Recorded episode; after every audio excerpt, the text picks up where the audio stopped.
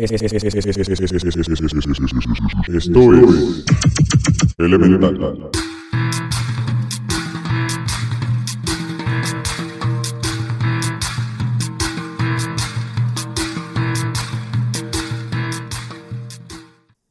¿Eres de los que creen que el olfato no es tan importante? ¿Crees poder vivir plenamente si te faltara el olfato? ¿O sabes qué es la anosmia? Pues bienvenidas y bienvenidos a Elemental, el podcast que huele a chocolate abuelita. Y el día de hoy me acompañan Valeria Sandoval Hola, ¿qué tal? ¿Cómo están? y Axel Loredo. Hola, de nuevo. Hola de nuevo. Y pues como ya se la solían, llegamos al final de nuestros tradicionales cinco sentidos hablando del olfato. Ese sentido que subestimamos porque pareciera que lo único que hace es recordarte que Raúl, el de contabilidad, entró al baño antes que tú. Pero aunque no lo creas, el olor es el sentido más viejo en las especies vivientes de este planeta y ha permitido la comunicación entre especies desde el inicio de la vida en la Tierra. También hablaremos de los problemas relacionados a este sentido y de cómo los lomitos y otros animales usan el olfato para aplicaciones y muchas cosas más. Eh, pues antes, ¿cómo están? ¿Qué tal ha estado su semana? Muy Ya, bien, ¿Qué, gracias. qué, qué tal les olió esta semana? Desde aquí, no, no sé cómo puede oler mi semana si no tiene nariz, pero ahí va. Bueno, pero tú cómo percibiste el olor de tu semana? Eso sí podría ser. Eh, eh, Es cu- curioso porque me acuerdo que en una práctica de laboratorio con ácido, no sé por qué demonios estábamos ocupando ácido clorhídrico concentrado afuera de la campana de extracción, pero de ahí un tufazo, este, así nada más tantito y perdí el sentido del olfato un poco y ya con el tiempo se ha regenerado. Sí, Así pues que ya puedo oler bien otra vez.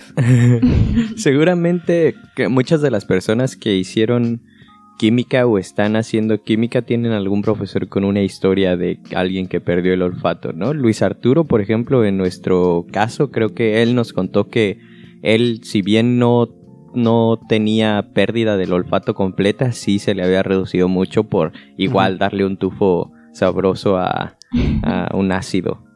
Sí. Sí, aparte típico que yo me acuerdo en, en, eh, precisamente en laboratorio de química general, otra vez, no sé por qué Ajá. estábamos usando ácido clorhídrico concentrado fuera de la campana, pero eh, justamente era de, oigan, no vayan a oler eh, el ácido clorhídrico, ¿no? Y, y parecía Que que, lo les huela, decían, dice. que lo huela, dice, reto. que lo pipetía con la boca, dice. sí, era, era todo un, un reto. Era como de, me está diciendo, ahí dice prohibido, lo quiero hacer. Pues, de hecho, eh, regresando a esto del olfato, o continuando, mejor dicho, con esto del olfato, mientras que la vista y el tacto y el oído son sentidos que reconocen señales inicialmente por fuerzas físicas, como lo es la luz o el sonido, la temperatura, la presión, como ya lo hemos explicado en los anteriores capítulos, si no los han escuchado, escúchenlos. Y a diferencia de estos, el gusto y el olfato son directamente provocados por una entidad química detectada por un receptor específico. Eh, que, bueno, estos estímulos son los que hacen la activación, por así decirla. Eh, así, así podemos entonces definir al olfato y a los olores.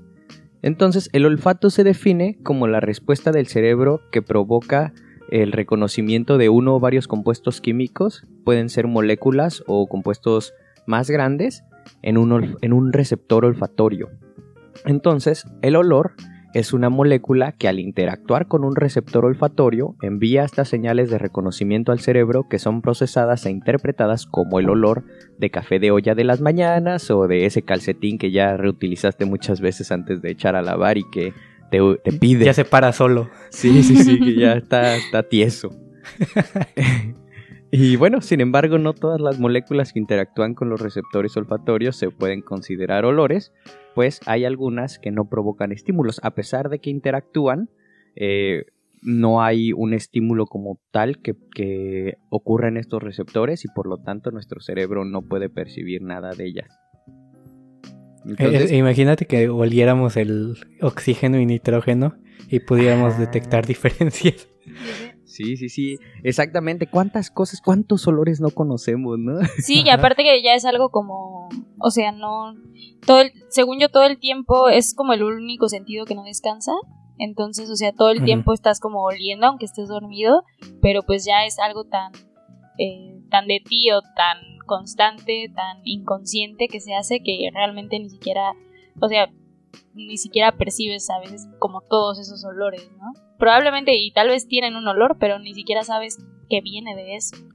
Y Así, entonces. Sí, es específicamente el caso del gas natural que se ocupa, que le tienen que agregar un sulfuro para que huela, porque si no nadie se da cuenta y se mu- muere la y gente. se mueren, ajá.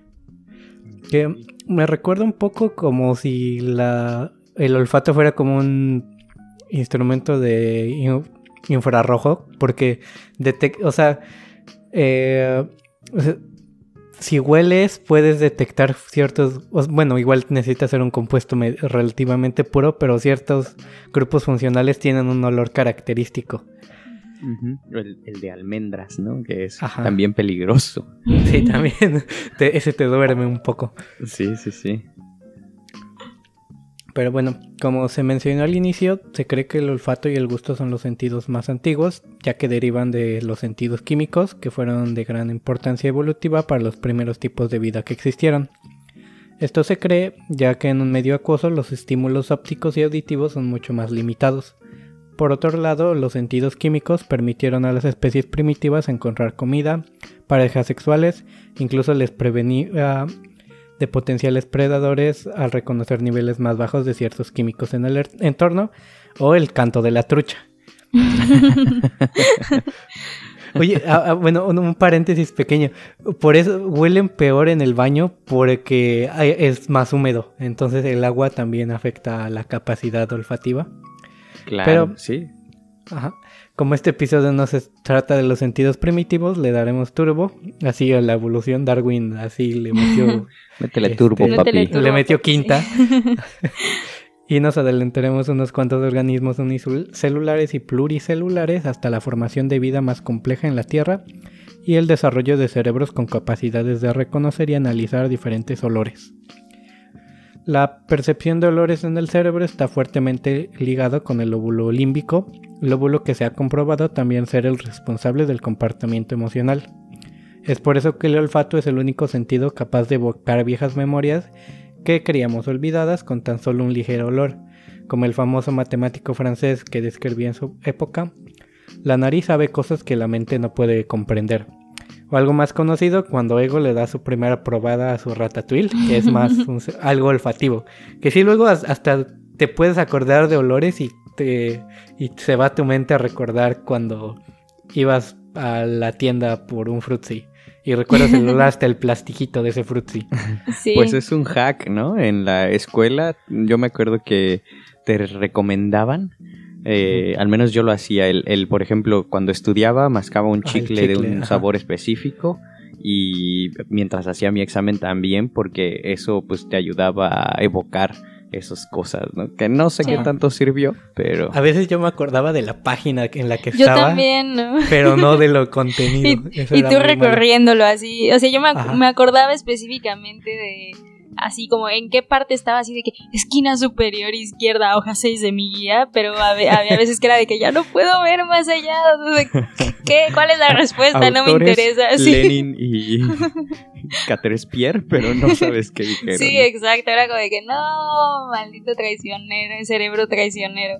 Pero había veces que la verdad sí me acordaba muy bien. O sea, como que era solo pensar en mis apuntes y ya. Pero nunca traté lo del, lo del chicle. Yo Hubiera sí, sido yo era bien tip. dragón, entonces siempre A lo mejor necesitas olores más fuertes y eh, con una torta de huevo al examen. tu sándwich de atún. El topper con fruta con yogurt que dejaste abajo de tu banca durante medio año. Y pues ya que el olfato se relaciona a moléculas volátiles, se puede considerar que el, que el ser humano ha tenido una percepción consciente de este sentido desde el uso constante del fuego. Estamos hablando antes del periodo al que llamamos historia humana e incluso antes de la existencia del Homo sapiens sapiens. De hecho, el registro más antiguo de fuego no generado por un rayo es de hace 790 mil años aproximadamente. Pero si quieren ser más conservadores, los ritos donde ya se quemaban distintos objetos y se generaban olores como sacrificios son alrededor de hace 60.000 años época donde ya se utilizaban rituales como enterrar cadáveres dejando flores con olores fuertes como forma de homenaje a los muertos. Y avanzando incluso unos años más en el tiempo, viajamos hasta Mesopotamia en el año 2750 a.C. al primer relato épico encontrado donde hablaban de la ofrenda de inciensos y aromas preciosos a los dioses. Y a partir de ahí, como dicen, el resto es historia. Eso me gustó, bueno, me, se me hizo bien interesante porque primero eh, estaba sacando esto de, del libro, del handbook de los olores. Eh, y, precisamente cuando leí eso dije, bueno, pero también están las flores, ¿no? Hay muchos compuestos que, que son olorosos porque son volátiles sin necesidad de elevadas temperaturas. Pero sí, me, me en, en, este, en este libro hablan mucho más a fondo de toda la parte cultural y social que, que envolvía el olor y cómo, por ejemplo, esto que mencionan de las flores que se dejaban en homenaje y cómo el olor realmente era, era una cosa bien, bien importante para un montón de, civilizaciones. De hecho, eh, antes de, mencionar cualquier otro sentido, por ejemplo, en, en, libros antiguos como la, la, misma Biblia, ¿no? Que es un texto muy antiguo eh, hablan mucho de esto, de, los olores y de cómo se producían ya aceites este, de, olores que ellos llamaban preciosos para, para este, hacer feliz a, la gente y eh, no sé, o sea, como, como parte de, un ritual social. Sí, interesante. Y también, ajá, como dices, o sea, toda esta parte de... Eh, o sea, que tiene que ver, o sea, de la variación de, de los... ¿Cómo se dice? De los... Ay, se me fue el nombre. ¿Olores? ajá, de los olores que se utilizan, o sea, que seguramente se utilizan como en diferentes países y que también se asocian como a algo en específico o a situaciones en específico, o sea, o por ejemplo como en México, ¿no? El cempasúchil, que es como que tiene este olor característico y como que ya lo asocias también específicamente a esta fecha de Día de los Muertos. Huele muy rico el cempasúchil. ¿Sí? Ay, a mí se me, hace, se me hace muy fuerte. O sea, sí me gusta, pero como siempre me toca como de, de sojarlo Ajá. y ah, o sea, como que se te queda oliendo un no sé, dos días en las manos, aunque te las laves y todo. es un olor muy fuerte. Pero sí, sí también, supongo que, de hecho hasta lo utilizan, ¿no? Para insecticidas y así que creo que sí es como... ¿A poco? No sabía eso. Y pues bueno, ahora que ya sabemos qué son los olores y el olfato, vamos a ver cómo es que percibimos los olores.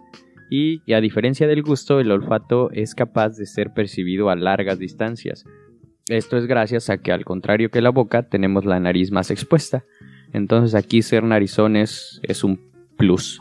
Entonces, eh, esto es bueno a menos que obviamente que tengas alergias todo el tiempo, ¿no? Y pues las moléculas volátiles de los olores llegan a nuestras fosas nasales y se disuelven en la mucosa nasal. Debajo de esa mucosa se encuentra el epitelio olfatorio, que contiene células receptoras especializadas conocidas como neuronas receptoras olfatorias que detectan el olor al momento de interactuar químicamente con los olores. Estas neuronas transmiten la información al bulbo olfatorio, que está localizado directamente detrás de la nariz. Este bulbo tiene receptores sensoriales directamente conectados al cerebro y manda señales específicamente a los centros más primitivos del cerebro y a centros principales donde se modifica el pensamiento consciente, también conocido como neocórtex. Es importante mencionar que nuestro sentido del olfato es hasta 10.000 veces más sensitivo que cualquier otro de nuestros sentidos y que el reconocimiento de olores es inmediato, ya que ya gracias a esta proximidad que hay entre la nariz y ese bulbo olfatorio que está inmediatamente atrás, ¿no? Es la única parte de nuestro sistema nervioso que está directamente expuesta a nuestro entorno. Sí, y ahorita que estabas diciendo esto me acordé de, eh, bueno, de cómo funciona la, cómo funcionan estos receptores. Me acordé de eh, no sé si han escuchado que las personas que consumen mucho tabaco o que fuman mucho eh, pierden el, el- el sentido del gusto y el olfato. No sé si habían escuchado. Ah, bueno, no. o sea, se supone que me, acuer- me acordé que en mi clase, bueno, en una clase creo que de anatomía, vi que eh, los afectaba como de manera negativa porque los productos químicos actuaban, o sea, debilitaban como todas las células sensitivas y los receptores este, olfatorios y demás. Entonces, con el tiempo, pues como va aumentando tu dosis de, cigarros, eh, como que se va deteriorando, de- deteriorando mucho más y entonces esto afecta la percepción de, pues, tanto de los olores como de los sabores. Y se supone que, este, por eso como que dejar de fumar al momento en que tus células se se regeneran, por así decirlo, eh, pues como dejas de fumar ya no se están como debilitando y por eso puedes recuperar o pueden recuperar un poco la capacidad de sentir los sabores y los olores. Entonces me acordé de eso porque eh, se me hizo muy interesante que ju- justo creo que es por los vellitos que tenemos en, en la nariz, entonces como que se debilitan las... ¿Cómo se llaman? ¿Micelas? O... Sí, creo que sí son micelas, pero no me acuerdo. Bien. Y no sé, está, está muy interesante cómo todo puede afectar.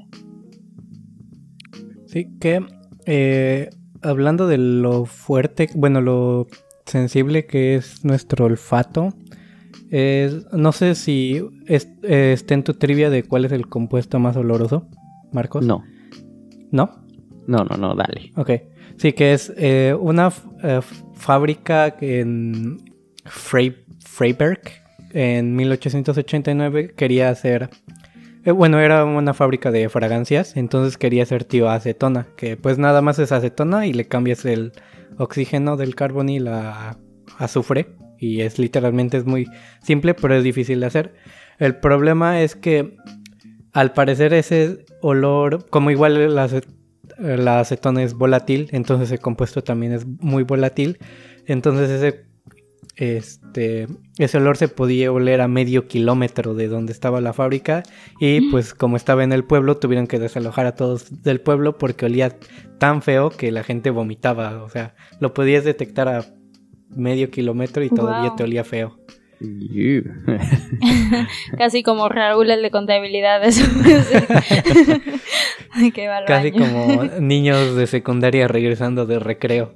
Ay, no, no, no. Que justo, Me- mezclándolo justo con Axe acaba de llegar la, la memoria de, ajá, del El Axe de Axe chocolate. O sea, ¿qué es peor? ¿No ponerte nada o el axa o- olor a chocolate? En su libro. Híjole. Pregunta muy, muy difícil. Muy Yo lo que hacía, la neta es que, digo, afortunadamente sí, me, me- sí fui consciente de mis olores. Siempre he sido muy sensible, siento, con el olfato. Entonces, gracias a eso fui muy, muy, este, muy consciente de mis olores en la primaria. Y tal vez fue por ahí de quinto, cuando ya antes de ir, o sea, terminando de jugar o incluso antes de que terminara el partido, me iba al baño, me daba, un- me echaba un trapazo, como quien dice, en, Sí, todo- sí. en todas las partes sudadas. Y ya este, ya después me echaba desodorante, pero sí, ese era mi, ese Qué era mi mi empático. Qué- Un paso adelante. de- Pues empático con mi nariz, porque la neta es que, o sea, Era para si ti. hay, ajá, si hay olores, yo creo que, que no me gustan. Principalmente los peores han venido de mí mismo, ¿no? Y lo digo con orgullo, vamos. Mejor afuera que adentro. Sí. Pues bueno, a pesar de que es el sentido más viejo, no fue hasta relativamente poco eh, que se investigó un poquito más, que se logró saber más. Y pues eh, fue, bueno, ya fueron galardonados en 2004 Linda Puck y Richard Axel eh, con el Premio El Nobel de. Fisiología y Medicina, Ajá, el tocayo. El tocayo. Mira, ya, ya lo ganó alguien que se llama como yo, entonces ya no lo puedo ganar yo. Ah. Ah, bueno, qué tranquilidad. Bueno, pero un vivir segundo con nombre. ¿no? Sí, sí, sí, sí. sí. ¿Cuál es tu segundo nombre? Alfredo. Oh, Sí, ese. wow. Fun fact. Ah, ay, sí, fun nuestro... Va a Ahora ya la trivia. Sí. Ahora ya pueden desbloquear todas mis contraseñas porque ese secre- era secreto. No, no es cierto. Este. Pero bueno, Entonces, eh, pues ganaron el Premio Nobel de Fisiología y Medicina por el descubrimiento de los receptores olfatorios y la organización del sistema olfativo. Su trabajo data desde 1991, donde publicaron un trabajo fundamental en conjunto donde describen de la muy extensa familia de alrededor de mil genes de los receptores olfativos. Después de esto, los investigadores trabajaron de forma independiente pero paralela en muchos estudios, ah, clarificando el sistema olfatorio desde una perspectiva molecular y de organización celular. Su investigación ayudó a que el olfato fuera el primer sentido en ser descifrado usando técnicas moleculares principalmente. Axel y Buck demostraron que 3% de nuestros genes son usados para codificar diferentes receptores olfatorios en la membrana de estos receptores. Que pues 3% eh, es básicamente lo que nos separa de un pollo, casi casi. sí. Sí, eh, pero también supongo que, eh, bueno, no sé cómo funcionan eh, específicamente esos genes, pero supongo que también tendrían, ajá, no, eh, los genes, o sea, este 3% que son usados para codificar los receptores, supongo que tienen que tener cierta, o sea, algún mecanismo de variabilidad genética para que puedan generar eh, receptores tan diferentes, o sea, para que puedan como captar pues si, si, si una nariz puede captar, humana puede captar hasta como 10.000 olores diferentes, o sea, tiene que haber como un montón de variabilidad también ahí para poder generar como receptores de diferentes, o sea, que, que como que cachen diferentes señales o diferentes olores precisamente, no sé. Sí, debe haber este, estas variaciones porque igual hay hasta, bueno, igual el ser humano no es, o sea, como tal no es tan viejo, entonces pues hay cosas que de por sí ya son como más instintivas que datan de cuando este todavía el ser humano es nómada, entonces supongo que sí debe haber gente más especializada en olores, a lo mejor el, los catadores.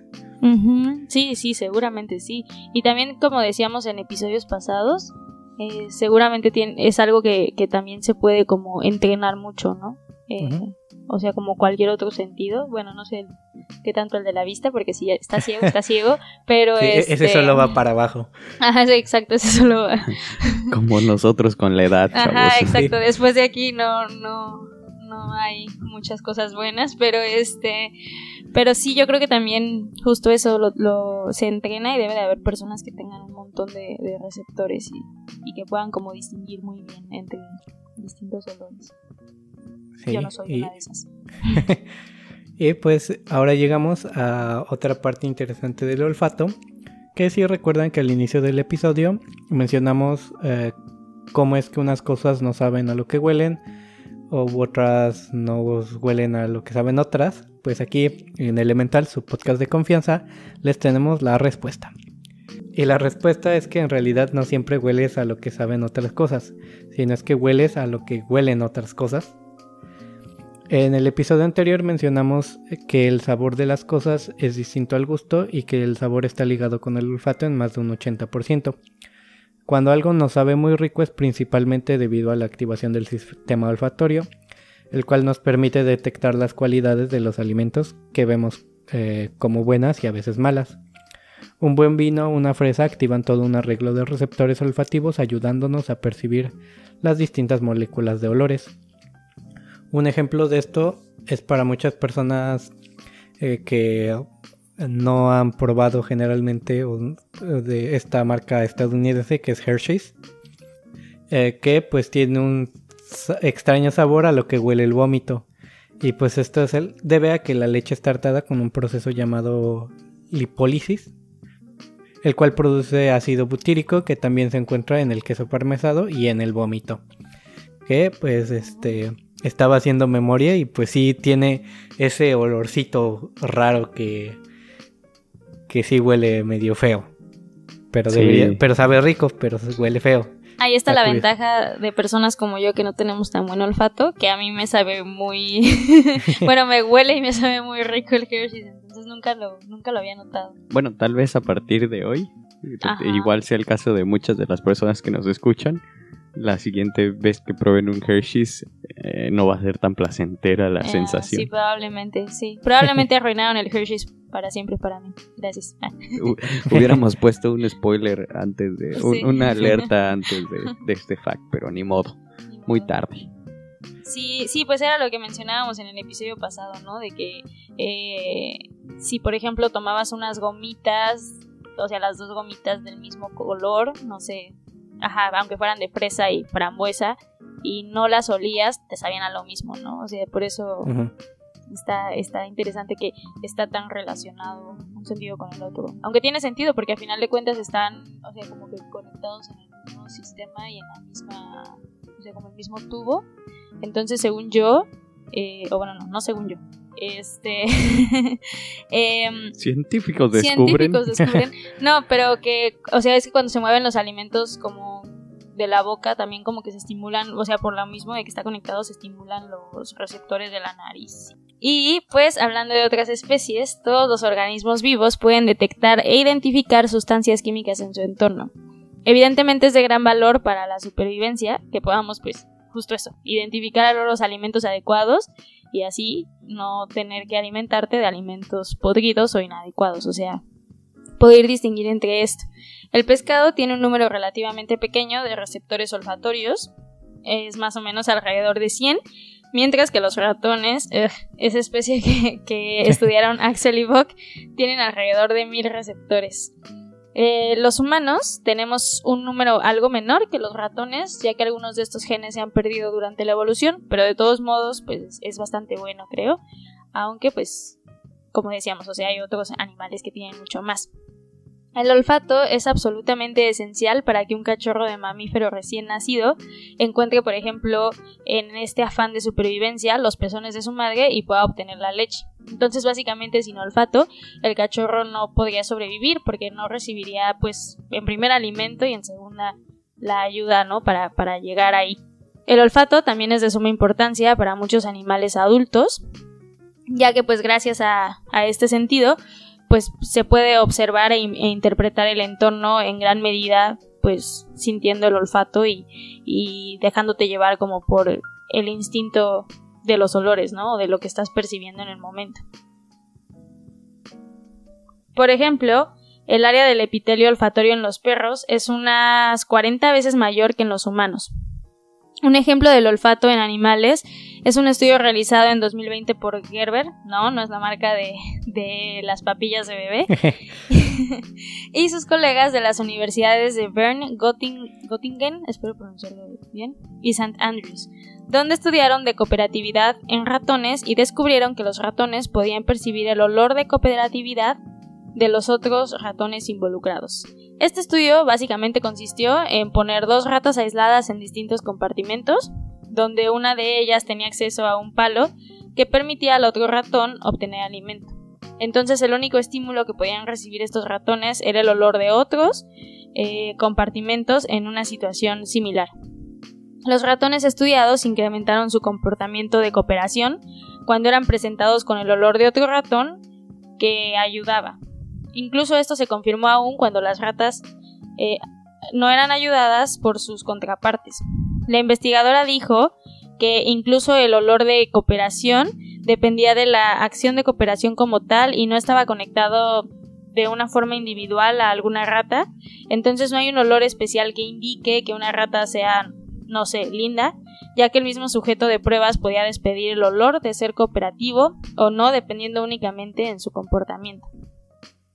Ese, ese, ese estudio está bien padre. Primero, uh -huh. cuando lo leí, no entendí muy bien cómo, cómo hicieron la prueba, pero básicamente tenían como cuatro compartimentos uh -huh. y básicamente iban eran de dos ratas por compartimento y de la caja 1 estaba aislada de todos, de todo, de todo y solo le llegaba olor de lo que sucedía en la caja 2. Entonces, no. si en la caja 2 el ratón ayudaba a la que estaba enfrente de ella, era probable que la rata del compartimento 1 ayudara también. Y si la rata de la caja 2 no ayudaba, la rata 1 de la caja 1 no ayudaba tampoco. Entonces, Oh, este, o sea, y haciendo ese arreglo fue que pudieron determinar que era como tal el olor de la cooperatividad y no del, de, de la rata como tal, porque había veces que la misma rata se ayudaba y ahí entonces se percibía eso o no ayudaba y no sé, o sea, y también se percibía eso. Aquí no eran los niños de primaria regresando de jugar. O sea, entonces esto también va ligado a esta parte de que el, el olfato es un sentido que sirve mucho para supervivencia. O sea, supongo que precisamente esta parte de la cooperatividad, o bueno, o sea, de que si una ayudaba, entonces las otras ayudaban. eh, pues sí, ¿no? Va ligado a esta parte de que como, o sea, mientras más cooperación, más éxito hay entre ellas como especie o algo así. Sí, e incluso creo que, que hasta como seres humanos, ¿no? Hay personas que, que dicen, ay, esa persona huele muy rico, ¿no? Y es un gran candidato para parearme con él. Entonces, sí, Sí, este... sí, de hecho, sí, pues ya ves que, ajá, bueno, que los humanos tenemos como huella olfativa, ¿no? O sea, cada... Sí. No, no vayan a, este, como en el libro del el perfume, o bueno, en la historia del perfume, que el tipo todo loco arrancando la piel para aislar el olor, pero no lo vayan a hacer. Pero sí tenemos... Este, Así no funciona. así no funciona. Pero sí tenemos como nuestro sello olfativo y pues supongo que justo eso, o sea, mientras más rico hueles, más probabilidad tienes de, de aparearte y todo eso. Sí, pues de hecho otro estudio que nos permite conocer más de los ratones e incluso aprender de ellos, al menos en mi caso que sí no me vendría mal, es un estudio publicado en el 2017 acerca del impacto del olfato en la salud metabólica y la obesidad. Eh, en este estudio se utilizaron ratones diseñados para carecer del sentido del olfato y estos ratones perdieron peso en una dieta alta en grasas. Eh, eso eso este, informan este grupo de, inve- de investigadores en la revista Cell Metabolism, donde indican que los ratones comieron tanto como sus contrapartes, que sí tenían el sentido normal, pero estos que carecían del sentido del olfato perdieron en promedio alrededor de 16% de su peso corporal com- comparado con los que sí olían bien. Eh, de hecho, la pérdida de queso de, de- de peso fue casi También de queso. sí, también de queso fue por completo eh, relacionada a la grasa y pues además los ratones con un mayor sentido del olfato ganaban más peso que los ratones con capacidades olfativas típicas. Porque lo que hicieron también fue hacer ratones súper olfativos que porque dijeron ok sin olfato al parecer pierden pero si les mejoramos el, el olfato ganarán peso. Entonces hicieron esto, modificaron a, a los, a los ratones para hacerlos súper olfativos. Y sí, ellos ganaron este, más peso que los ratones con olfato normal, eh, teniendo exactamente las mismas dietas. De hecho, eh, en, en, un, en voz de doblaje de Discovery, o bueno, voy a, por, para fines prácticos y para deleite de la escucha lo haré. Eh, de acuerdo a, a los investigadores, dice: Es uno de los descubrimientos más interesantes de mi laboratorio, dice el investigador principal Andrew Dillon, o profesor de biología molecular y celular en la Universidad de California, Berkeley. ¿Qué está pasando con esas calorías? Los investigadores esperaban un cambio de peso del ratón debido a la disminución del apetito, porque creían que estaban fuertemente ligado qué tanto iban a comer, ¿no? Sin embargo, al ver que los ratones comían la misma cantidad de alimento, eh, las diferencias de peso eran de 33 gramos del, del ratón sin olfato contra 49 del ratón que tenía su olfato normal. Y esto se encontró con los ratones super olfativos, quienes comían lo mismo, pero ellos tenían, en vez de pesar 49, llegaron a pesar hasta 56, 60 kilos. Digo 60 gramos, no, cálmate, no era... Eso era un cocodrilo, Sí. ¿no? Mutante. dame, dame comidita. Dame queso, hijo de tu. Y pues sí, este estudio sugiere una estrecha relación entre el sentido del olfato y la capacidad para metabolizar las grasas. Sin embargo, como dicen los investigadores, este es solo el inicio de muchas incógnitas que siguen pendientes sin responder. eh, porque pues mientras más sabes, menos sabes, ¿no? Sí, mientras resuelves una pregunta solamente para encontrar otras cinco pruebas, sí. Pero qué interesante, ¿no? O sea, bueno, eso, esto sí me sorprendió porque dices como, entonces, ¿cuál es el...? O sea, siento que lo esperado es que si no puedes oler, pues obviamente, como decían, o sea, se reduce el apetito y entonces, o como que no lo disfrutas, entonces no comes tanto tal vez, pero sí, sí me saca de onda. Si, si a Pero- ustedes les pudieran... Ay, perdón. Ah, ajá, no, de cómo modifica, cómo le dieron el super olfato en este caso. O sea, Ah. fue modificación. Sí, yo creo que... Al lo- parecer, por lo que entendí en el paper, lo que hacen es precisamente como son ratones que vienen o que tú puedes pedir con ciertas modificaciones genéticas, supongo que, que así como quitaron ciertos Ah, receptores, no sí, sé ya, lo hagan Sí, como están editados. Ok, Ajá, ok. exactamente, están Sí, editados. y se hace la, o sea, como que lo crean y luego ya hacen como el breeding, o sea, los van eh, reproduciendo y ya como que hasta que llegan a la parte pura del ratón. Eso está. también está bien interesante, ¿no? Que tienen bibliotecas de, Sí, de sí. ratones o de peces cebras, cabrón. Sí, sí, está cañón. A ustedes si los ofrecieran, este, o sea, no volver a oler, ¿Ser ratones? ah, ser ratón de laboratorio, no, no volver a oler, pero no engordar, ¿lo harían? O sea, no, Ah, no, como estos Yo creo que sí, porque en, en este tiempo y era ya no es tan necesario sobrevivir. O sea, no, no dependes ya de tu olfato para sobrevivir. Así que, a menos que sea por oler gas, pero pues eh, Pero no fumo. Entonces, a- pero a es un, riesgo. pre- ajá, es, es un, es un buen cambio, según yo. Sí, ¿no? Depende, también depende mucho qué, qué tanto te, te preocupe ser gordo. Pero sí, el...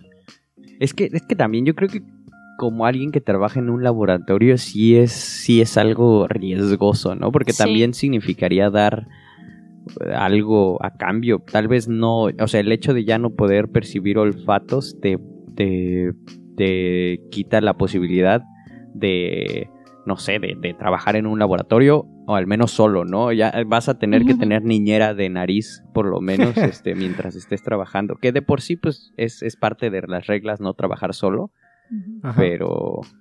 pero No, sí. y sí en general en la vida, o sea, siento que sí, aun- aunque tal vez ya no es tan importante, sí a final de cuentas, pues sí es, o sea, por algo existe y, y es por supervivencia. O sea, por ejemplo, el otro día hicimos una pasta de espinacas y pues es verde, ¿no? Entonces como que era muy fácil que el moho se confundiera con la pasta. Entonces como que a simple vista la pasta no se veía mal, pero la olías y decías de que esto no está bien para nada, de verdad esto ya esto no, no está bien. Entonces sí creo que, que es importante. De hecho pasa con muchos, o sea, bueno, por ejemplo, mi abuelita siento que, o sea, ya luego no tiene como también su sentido del olfato y a veces siento que si no, no cuida como tanto que come porque no se da cuenta de que ya está Pero qué tal su figura, ¿no? Ay, de- Pero qué tal este cuerpazo. sí, pues sí. Yo creo que tampoco lo tomaría. Aparte es muy rico eh, disfrutar la comida. Yo creo que yo No sé, sí. yo, yo como ya lo perdí un- temporalmente un rato y ya está regenerado, Ah, o sea, ok, no, sí. no me morí, así que Sí. pues ya. Sí, Sobreviví. sobreviví. Ajá. Sí, yo creo que también. Sí, sí. ¿Quién sabe, cabrón? Es que... Ay. Mitad, mejor mitad y mitad. O sea, que, que Que lo puedas una- apagar. a la mitad. Sí. Hoy voy a estar a dieta y entonces apago mi no, olfato. no, que, que sea la mitad el sentido de tu olfato y ya medio engordas. Ajá. O que, o que lo pudieras como, o sea, que fuera como un medicamento o algo así. Que- así como unas gotas en la nariz o algo. Entonces como que te lo puedas poner eh, to- o tomar un mes. Entonces como que ya bajas de peso. O sea, como una dieta que lo controlas. Y luego ya eh, puedes dejarlo de tomar, ¿no? Y ya, o sea, ya bajaste tus 10 kilos del año. Y ya lo puedes ahora sí. Y ya lo subes otra vez. Sí. Y después ya lo- otra vez. No, bueno. Llega o sea, diciembre. llega diciembre y vuelves a empezar. pues creo que es una buena incógnita, una buena pregunta para irnos a un corte y que la gente Sí, sí, sí. piense que, que decidiría si ser gordo sin oler y disfrutar de la comida y la vida. o- porque, porque también, ¿no? Se va, la, se, el, se va el gusto. Sí, sí, Entonces, sí. O la- bueno, la mayoría. la mayoría, el 80%. Sí, sí, sí. O, o ser delgado Casi todo. olfato. Que no te lo asegura, ¿sabes? Porque pues son una serie de Ajá, factores. sí, sí, sí. Pero sí, o sea, bueno. si le sigues entrando a las garnachas, pues todavía no, no vas a bajar de peso. Sí, tú. No se preocupe, doña Pelos, ya me hice rinoplastia, entonces este écheme otras Así, eh, cuatro. si no huelo, no subo de peso. Sí, sí. Nariz que no huele, grasa que no. Grasa que no, que no se acumula. corazón. Arteria no tapada. Bueno, pues Pues vamos a bueno, un vamos a y un corte. regresamos.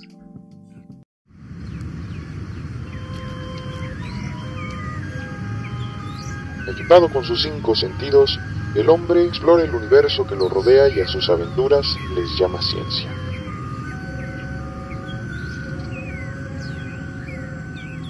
Estás escuchando Elemental.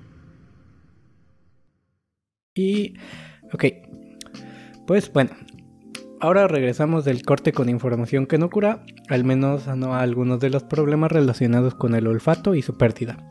Como ya lo mencionamos, el olfato nos ayuda a reconocer el aroma de las flores, el olor de un buen café y a disfrutar el aroma del petricor, mejor conoci- conocido como tierrita mojada. Uf. Pero además de eso, nos ayuda a estar conscientes de los peligros de nuestro alrededor, eh, como del huevito crudo del sulfuro de hidrógeno o el de la cadaverina, responsable por la carne en descomposición. Que hay un platillo, ¿no? Que, que es como carne cruda, se me olvidó el nombre, ahorita lo checo. Sí, con un huevo, ¿no? Que lo ponen encima. Que la cosa es con limón. Ay, a mí también se me olvidó el nombre, pero sí. Eh, eh, Es, eh, bueno, ahorita, ahorita checamos. Pero bueno, eh, por lo que tener algún desorden, desorden relacionado con el olfato disminuye en gran medida la calidad de vida de quien lo padece. Y pues ya tienen su respuesta de la pregunta que teníamos, que pues la, Mejor no. Ah, se van a ver bien, pero su calidad de vida va a disminuir. Y los trastornos del olfato tienen eh, muchas ah, causas, algunas más claras que otras. La mayoría de las personas comienzan a sufrir trastornos del olfato después de haber tenido algunas enfermedades o lesiones recientes. Los factores eh, desencadenantes más comunes son las infecciones de las vías respiratorias superiores y los traumatismos encefalocraneales. Ok. Sí, pues uno de los desórdenes asociados con el olfato es precisamente esta parte de la hiposmia, que es pues la reducción parcial del olfato o la capacidad, o bueno, la reducción de la capacidad de poder percibir los olores. Y como mencionabas, Axel, las causas pueden ser diversas, pero dentro de las más comunes se encuentran las alergias, ya que estas alteran directamente las regiones nasales. Y el principal problema con las alergias es que algunas no tienen cura, por lo que la capacidad de reconocer y percibir olores pues va disminuyendo de una forma progresiva y en ocasiones hasta puede llegar a ser permanente. Cuando las alergias son tratadas de forma adecuada, el paciente puede ir recuperando la capacidad de percibir estos olores y otra de las causas más comunes de la hiposmia es también la anemia. Eh, el procesamiento de la información del olor está a cargo del zinc y el déficit de este, del zinc puede causar la reducción del olfato. Además de esto, la hiposmia puede presentarse como señal de alerta de patologías más serias como podrían ser la diabetes o patologías neurodegenerativas, tumores en la nariz o en el cerebro, entre otras cosas. Y bueno, pues finalmente dentro de los agentes externos que podrían estar afectando al olfato o que podrían afectarlo es lo que decía al inicio del programa, el tabaquismo, eh, también puede ser el consumo de ciertos medicamentos como los corticoides que disminuyen la capacidad de los receptores olfatorios. Afortunadamente, si la causa es esta parte del déficit de vitaminas o el zinc o por alguna alergia, puedes, puedes tratar esta enfermedad o bueno, esta falta de del sentido del olfato con vitamínicos y antihistamínicos según obviamente lo prescriba el médico, nunca se autorreceten.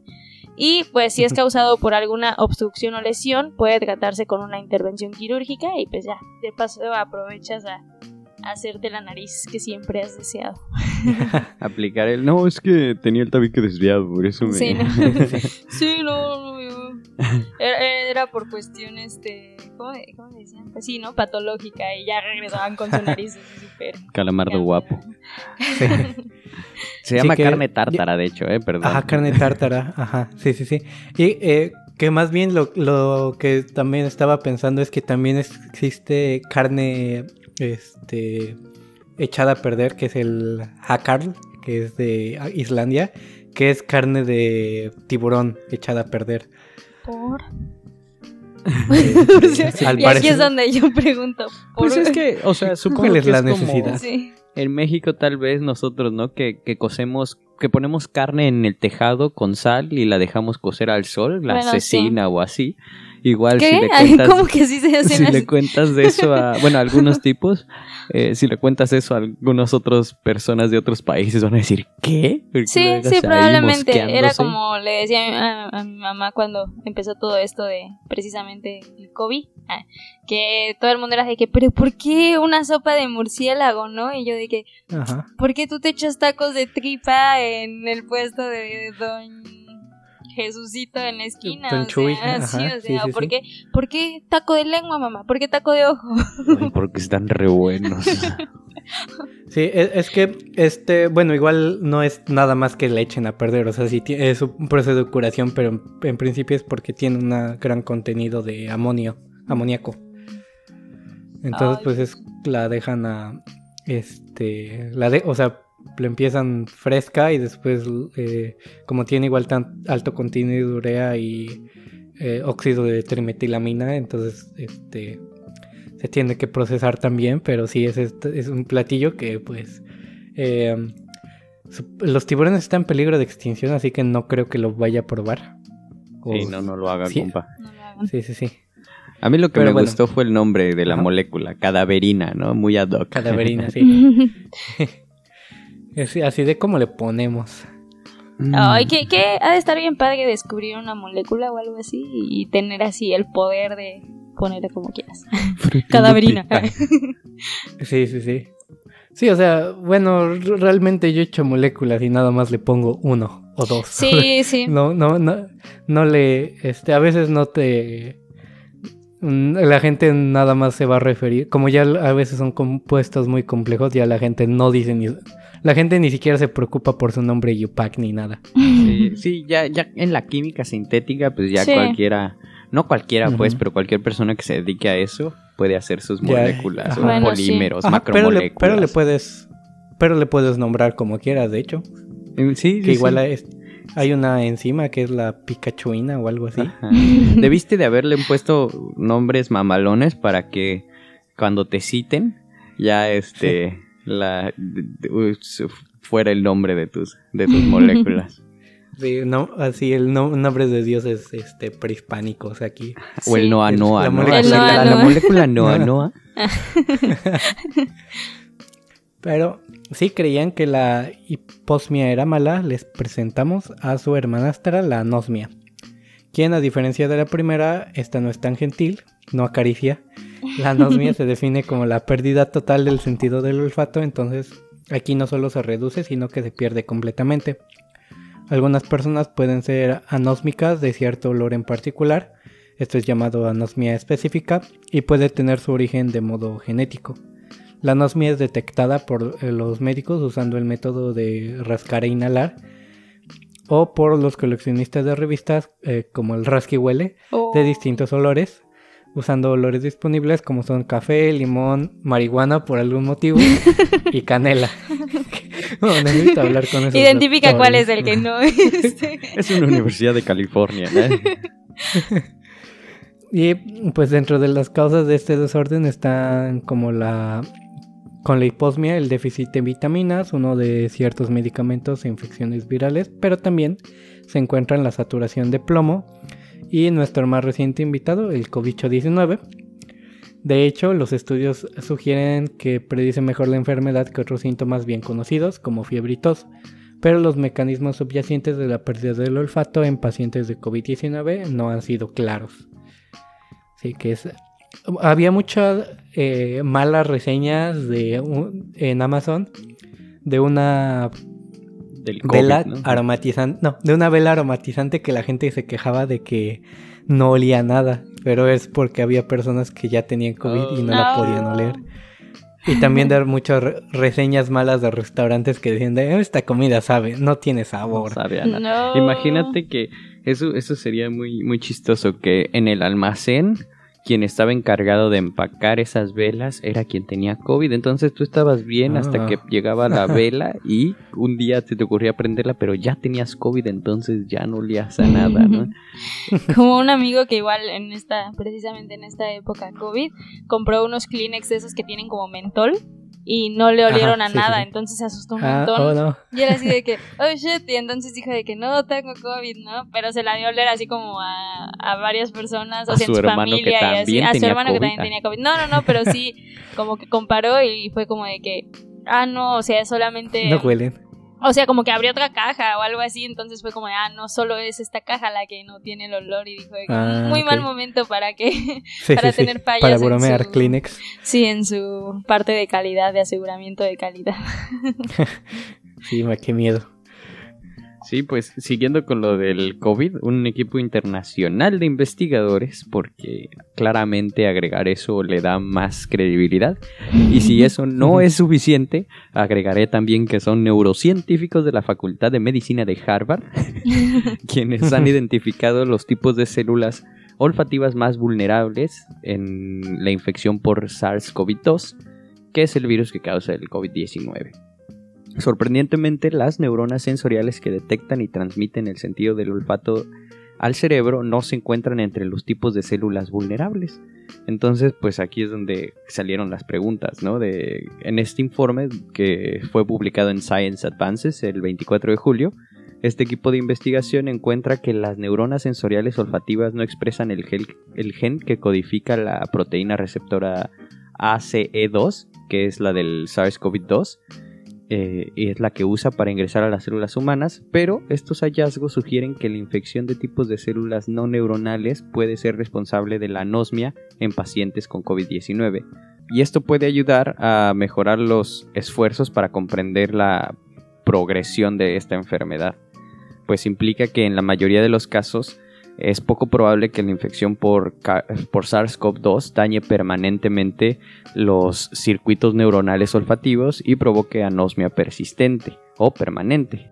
Agregó Data, uno de los líderes de la investigación, que una afección que se asocia con una variedad de problemas de salud mental y social, particularmente depresión y ansiedad, pues es esto de la anosmia persistente o permanente. Entonces, lo bueno de aquí fue que como no eh, codifica esta proteína ACE2, eh, por lo menos se pueden asegurar de que no es un daño permanente a- al olfato y solamente, como ya se ha visto, es nada más este por, por el momento en el que el virus tal vez está, eh, ¿cómo se le dice?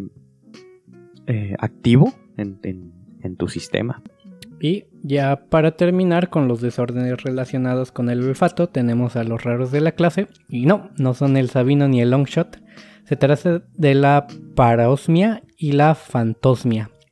La parosmia se define como distorsiones del sentido del olfato. Alguien con parosmia puede detectar olores, pero el olor de ciertas ah, cosas o en ocasiones de todo es diferente y a menudo desagradable. Entonces, como si un día te despertaras y el olor a pasta de dientes de repente lo percibieras como al de hígado encebollado. Yummy. Eh, por otro lado, la fantosmia, como su nombre eh, lo dice, es el percibir el, el olor de los fantasmas. Bueno, no en realidad.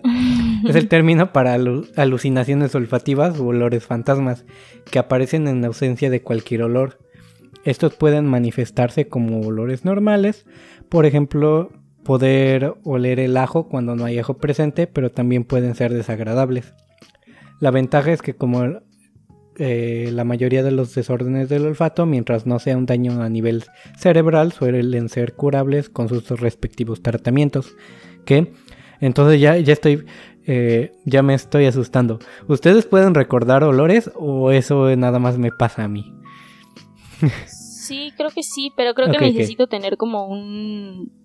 o- sea... Como... eh, enfocarme en traerlo a la mente, o sea, como que no... No pasa tan... En mi caso tengo que estar oliendo lo mismo para recordar otra cosa que olía lo mismo, ¿sabes? O sea, por Ah, ejemplo, esto de que, ay, estoy comiendo, eh, no sé, eh, leía, ¿no? Que algunos panes, por ejemplo, que se hacían con un aceite específico, luego te olían a jabón. Entonces me, me recordaba, obviamente, al olor de jabón o al de un cartón o cosas así, pero eso es. ¿Por qué, Axel? Creo que No, sí. creo que- Creo que tú sí, tienes un problema. Sí, yo, yo- creo que sí, sí, tienes una sí. mente muy Sí, es elevada. que yo de, de- yo de repente me acuerdo de olores y les digo que me acuerdo de un olor específico y ya me acuerdo de así todo, de ese día casi casi. Wow. Sí, no, no creo que no. O sea, sí he No, conocido ok. otras Pero personas ¿qué- ¿qué qué le que- pasaba que activa esa memoria? O sea, el, el olor como tal lo activa y entonces por eso te No, hace no, no. recordar o de No, repente dices, o sea, "Quiero es que solo- de recordar". repente me llega un olor Ajá. que no, no debería estar, o sea, de repente puedo oler este pasto y no hay pasto eh, Ujú, cerca o no o sé, chocolate perfume de una persona o- que no está contigo. Ajá, ¿no? entonces tal vez Ajá, tengas o hasta fantosmia. olores desagradables, ajá, tal vez. Sí, yo, o sea, Ah, este, conozco personas que, ajá, igual, como que de repente me dicen de que, ay, es que me llegó olor a, a este perfume, pero pues no sé, está- estábamos en, no sé, en Chihuahua, o sea, a mil kilómetros de, de mi casa, ¿no? Por ejemplo, o así. Ok, ok. Entonces, quién sabe. Pero no, a mí no me ha Ah, pasado en lo personal. Y, y también me, me, ahorita que decían esto de la parosmia, o sea, bueno, no sé, Marcos, si sabes cuál es la, o sea, como que cuál es la causa anatómica o, o como la base anatómica de que puedas, este, o sea, es que me, me, me sacó mucho de onda de que, ¿por qué, por qué percibes los olores de diferente forma? O sea, ¿hay como alguna falla con los receptores olfativos? Pues, o- investigando vi que hay artículos, por ejemplo, lo que, lo que decíamos, lo que decía Axel, de hecho, en algunos de los episodios anteriores, de que metiendo, por ejemplo, impulsos eléctricos puedes este, hacer que algo te sepa distinto o- o lo veas distinto, ¿no? Así como eh, las, las frecuencias de la- los sonidos de ciertas frecuencias pueden como cambiar lo que ves porque vibran a la misma frecuencia que las moléculas, los bastones, por ejemplo. Así también hay ciertos estímulos eléctricos que pueden hacer que, que ese... Haz de cuenta que hay, como lo entendí, es que es como una tubería que lleva de tus rece- receptores olfatorios hasta tu cerebro la información, ¿no? Pero en esa tubería tal vez hay un cambio de presión o hay algo que hace que la información no llegue al 100 y pueda hacer que por eso estás percibiendo este eh, distintos olores en este caso. Entonces, por eso es que si el problema no está realmente en tu cerebro como tal, sino en uno de esos canales de transmisión, Ok. puede que no sea realmente permanente, se pueda curar, porque tal vez lo que decías, ¿no? O lo que veíamos con algún otro de los trastornos, si es por déficit de algún mineral o de alguna vitamina, puedes entonces regular esta, tal vez, ¿no? El, hablando porque no sé nada, eh, del proceso de osmosis en, en los receptores o en ese proceso de, de conexión entre tu nariz y tu cerebro y ya se regula y ya otra vez hueles normal. Pero, pero me imagino que por allá ha de ser. No sé si, si nos No. estás escuchando y sabes más al respecto, por favor. ¿Y eres un experto en el olfato? Te estamos buscando para el siguiente programa. Sí, sí, para sí, una sí. entrevista. Bueno, y pues ya para terminar, ¿les parece si cerramos con las trivias que, que hemos preparado durante esta serie de los sentidos? Me parece. Ok. ¿Están listos para, para ver qué, tan, qué tanto saben de, del olfato? Pues yo realmente no estaba preparado, pero les voy a preguntar cosas que se me vayan ocurriendo. Porque pues ese soy yo. No, no, no, no, sí, sí preparé unas que otras, entonces vamos a, vamos a ver qué tal, qué tal este, qué tal, qué tanto saben de su, de los olfatos. Para empezar, vámonos con los animalitos. Y les voy a dar tres especies. Como dijimos, ¿no? El olfato es de las, de los sentidos más, este, antiguos y creeríamos que está presente en todo nuestro no solo reino animal, sino también este, en otros reinos. Pero, al parecer, sí hay animales que o tienen muy mal sentido del olfato o de plano no lo... O bueno, se cree que carecen de él. Entonces, les voy a dar tres opciones y ustedes me dicen cuál creen que, que no es así. La opción número uno es la abeja africana. La opción número 2 es eh, Keiko o la ballena asesina. este, del ya famoso y extinto Reino Aventura. Y la opción número 3 es la... ¿Cómo se llama? Estoy buscando el nombre de la respuesta. No, este, la opción número 3 es la... Ay, aquí lo tengo. Esto lo estoy haciendo nada más para que crean que esta es la respuesta, ¿eh? Así que no se dejen engañar. La, la número 3 es la oruga. Hmm. Yo digo que la oruga. que justo dijiste que. Pero no lo sé, yo, yo creo que la oruga. Ah, Recuerda ¿La que soy abeja? manipulador, ¿eh? Ok, ok. La abeja, me voy por abeja. Te vas por la abeja. Pues ninguno de los dos está bien. Ah, ¿Las Se- ballenas? Las ballenas. De hecho, se Ah. cree que la mayoría de estos mamíferos con dientes marinos carecen de sentido del olfato. Entre ellos están, por ejemplo, la ballena este, asesina. No me gusta ese nombre, pobrecita. Sí. Y este, ándale, Yo la solo orca. estoy existiendo, dice. Solo soy asesina porque me tienen en una pecera. Este, y el, el delfín, nariz de botella, también es uno de los que ¿No se cree que no tienen olfato. Pero Ah. tienen sus demás sentidos muy desarrollados. Esto porque, por ejemplo, ellos que tienen sus eh, hoyitos donde sacan agüita, ¡Ay, qué Que- científico! que, ¿Qué, su- qué que el término científico es hoyitos donde sacan agüita, eh, se, se aísla completamente, se sella completamente a la hora de que se sumergen y que ahí es donde tal vez donde podrían tener esos receptores, pero no este, Ah.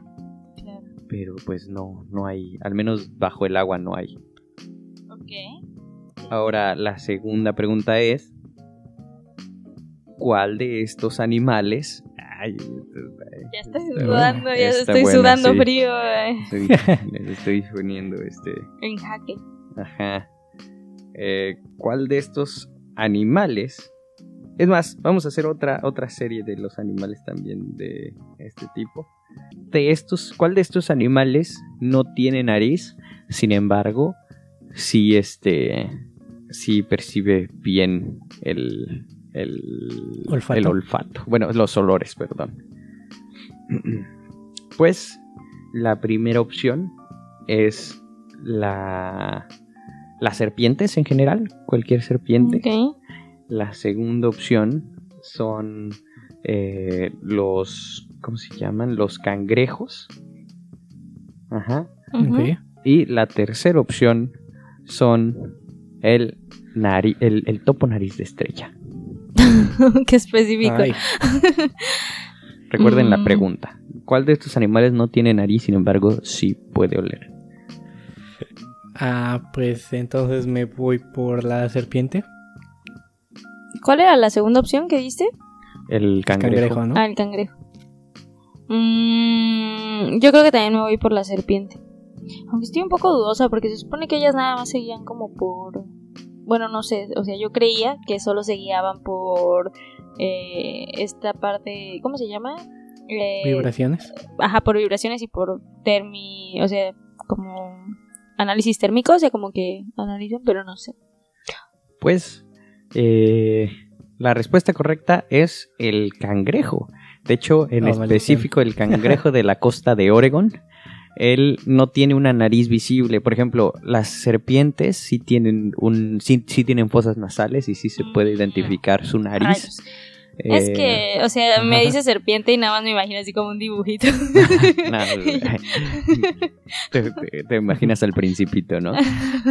El- no, de hecho, estos cangrejos, a pesar de no tener nariz, tienen una serie de como escobillones en la parte cercana a su, a su boca que sirve como receptores este, de, de olfato.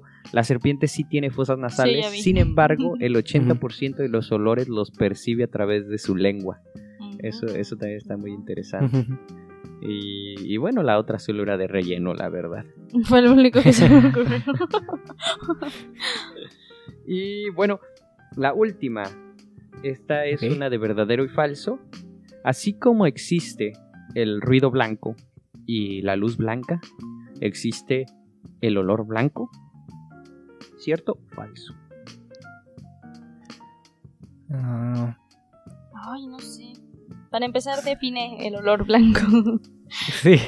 Pues es, es, eh, a ver, ¿cómo se define el color blanco físicamente? Es la, Ausencia es la, de... no, no, no, la mezcla de No, de todos, los- Ah, la mezcla de todos los colores. sí, la mezcla. Y en el sonido blanco igual es la mezcla de, de sonidos. O sea, entonces un, Ah, un olor blanco sería un olor como todos neutro los olores. o algo así. O sea, que no... ¿Todos los olores? O, o más bien que no tenga olores. No, pues sí es bueno, una o sea, mezcla. que no, que no... Pero hay una mezcla de todos los olores. Esa es la pregunta. Yo- ¿Ustedes qué Ah. creen? ¿Cierto o, sea, es que- falso? Yo digo que me voy a ir por cierto. Yo también me voy por cierto, porque pues si lo piensas, todo, o sea, por ejemplo, si sales a la calle, probablemente, o sea, está como todo revuelto eventualmente, porque pues son moléculas volátiles, no sé. Pero Pues, La respuesta es cierto. Así es, así como existe el ruido blanco y el y la luz blanca, que es una mezcla de, de sonidos y de luces. Eh, siguiendo esta, esta idea, los, eh, el grupo de investigación del Departamento de Neurobiología, que está liderado por el doctor, bueno, por el doctor profesor Noam Sobel, este, hicieron un estudio y lograron mezclar distintos olores. Hicieron mezclas de hasta 30 distintos olores, eh, las cuales llamaron Laurax. Y e- e hicieron grupos de enfoque o de investigación en personas donde les daban estos olores primero, donde uno eh, lo percibían como algo extraño, pero después de ser presentados con ese olor, lo, lo, lo, lo- lo describían como algo nuevo, no malo, no bueno, ¿sabes? O No, sea, no era placentero ni era malo. O sea, Y después. Ya, ya lo reconocían como un olor es- este particular después de que fueron introducidos por primera vez por- a él. Esto está también muy interesante.